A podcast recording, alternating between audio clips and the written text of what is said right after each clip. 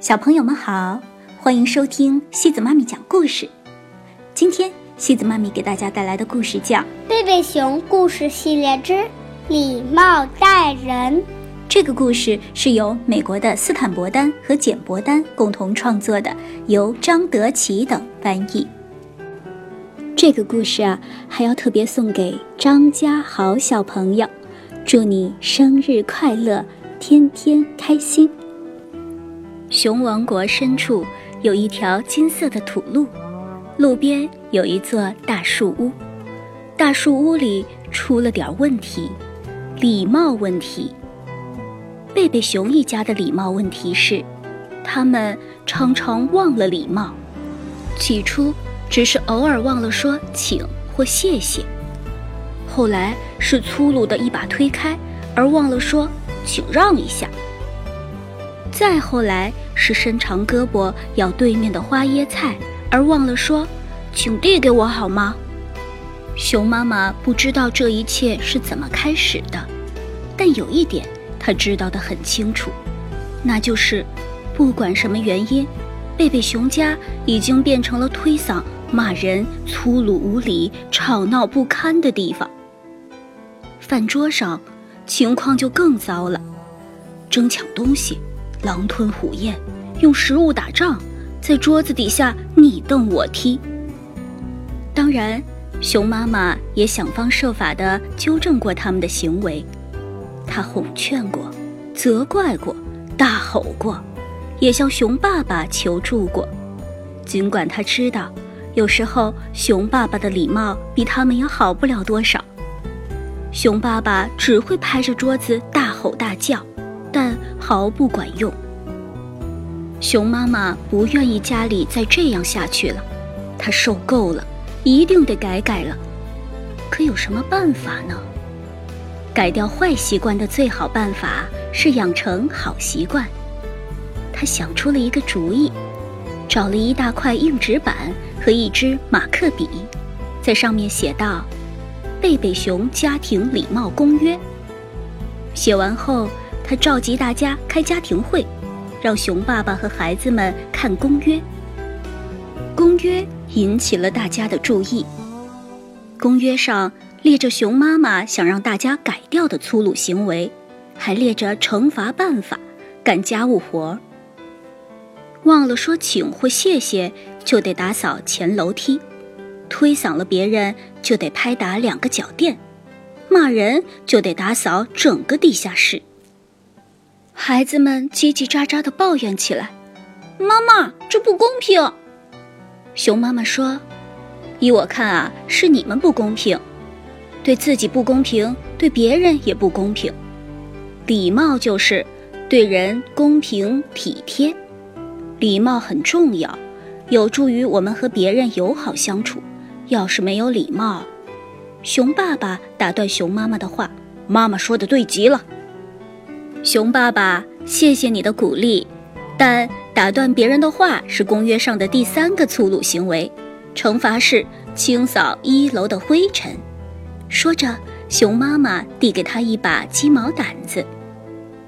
小熊哥哥说：“嗯，看来是动真格的了，咱们也得想个对策，不然一大堆家务活就等着咱们了。”小熊妹妹问。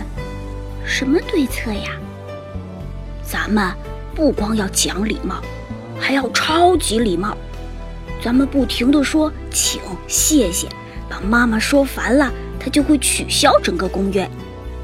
对哟，咱们要非常非常有礼貌，妈妈肯定会受不了的。他们立即行动起来，处处做到超级礼貌。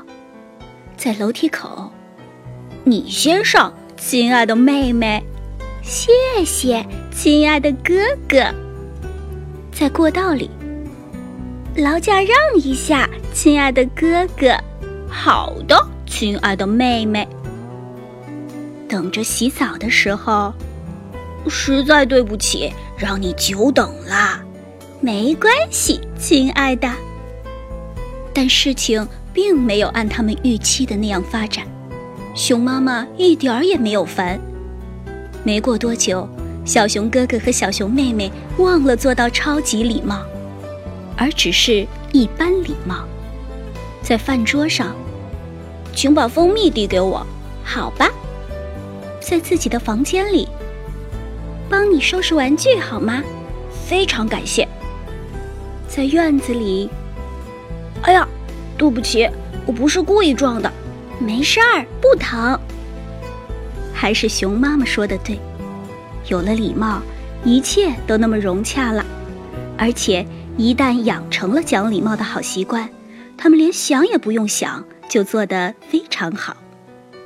然而，这对熊爸爸来说就没那么容易了，他真的有点不耐烦了。人越大，改掉坏习惯就越难。忘了礼貌，他不得不多干了好多家务活儿。开车带着全家去超市的路上，熊爸爸说：“真高兴离开那座房子，抛开那些礼貌公约。”熊妈妈说：“出门在外，礼貌和谦让也一样重要，特别是在路上。”车在停车标志前停了下来，让行人和其他车辆过去。熊妈妈接着说：“他们能帮助我们安全行驶。”走进热闹的超市，熊爸爸还在嘟囔：“依我看啊，好事儿也不能做过头，对礼貌也得有些常识才行。你瞧，就说排队结账吧，让每个人都排在你前面，那你就永远在那儿待着吧。还有，有时候就得打断别人的话。对不起，太太。”他打断一个购物太太的话说：“你车里的瓶子漏了。”购物太太连忙谢谢他的提醒。回家的路上，熊爸爸说：“看见了吧，生活丰富多彩，千变万化，光死记那些礼貌没用。再说了，礼貌只是对孩子和妈妈们很有必要，但我们做爸爸的有更多其他事情要考虑。”正在这时，前面那辆车突然停下来。熊爸爸的车一头撞了上去，他勃然大怒，大骂起来：“蠢猪，笨驴！”骂人啦！小熊妹妹提醒他：“对骂人的惩罚是打扫整个地下室。”所以熊爸爸把牙咬得咯咯响，闭紧了嘴巴，不作声了。幸亏他闭上了嘴，因为从前面那辆车上跳下来了一个大块头。怒气冲冲地走了过来。那个人看到熊爸爸这么彬彬有礼，意识到自己也应该有礼貌。他解释说：“一只鸭妈妈领着一群孩子横穿马路，他不得不来了个急刹车。”他和熊爸爸各自看了一下碰撞的部位，没什么损坏。他们继续上路了。熊爸爸说。呃，我早说过，任何时候都不能忘了讲礼貌，这一点很重要。谢谢你，孩子，是你提醒我要讲礼貌。千万别客气，小熊妹妹礼貌的回答。好了，小朋友们，今天的故事就到这里了。如果你喜欢今天的故事，别忘了转发给朋友们哦。每晚八点半，故事时光机见，晚。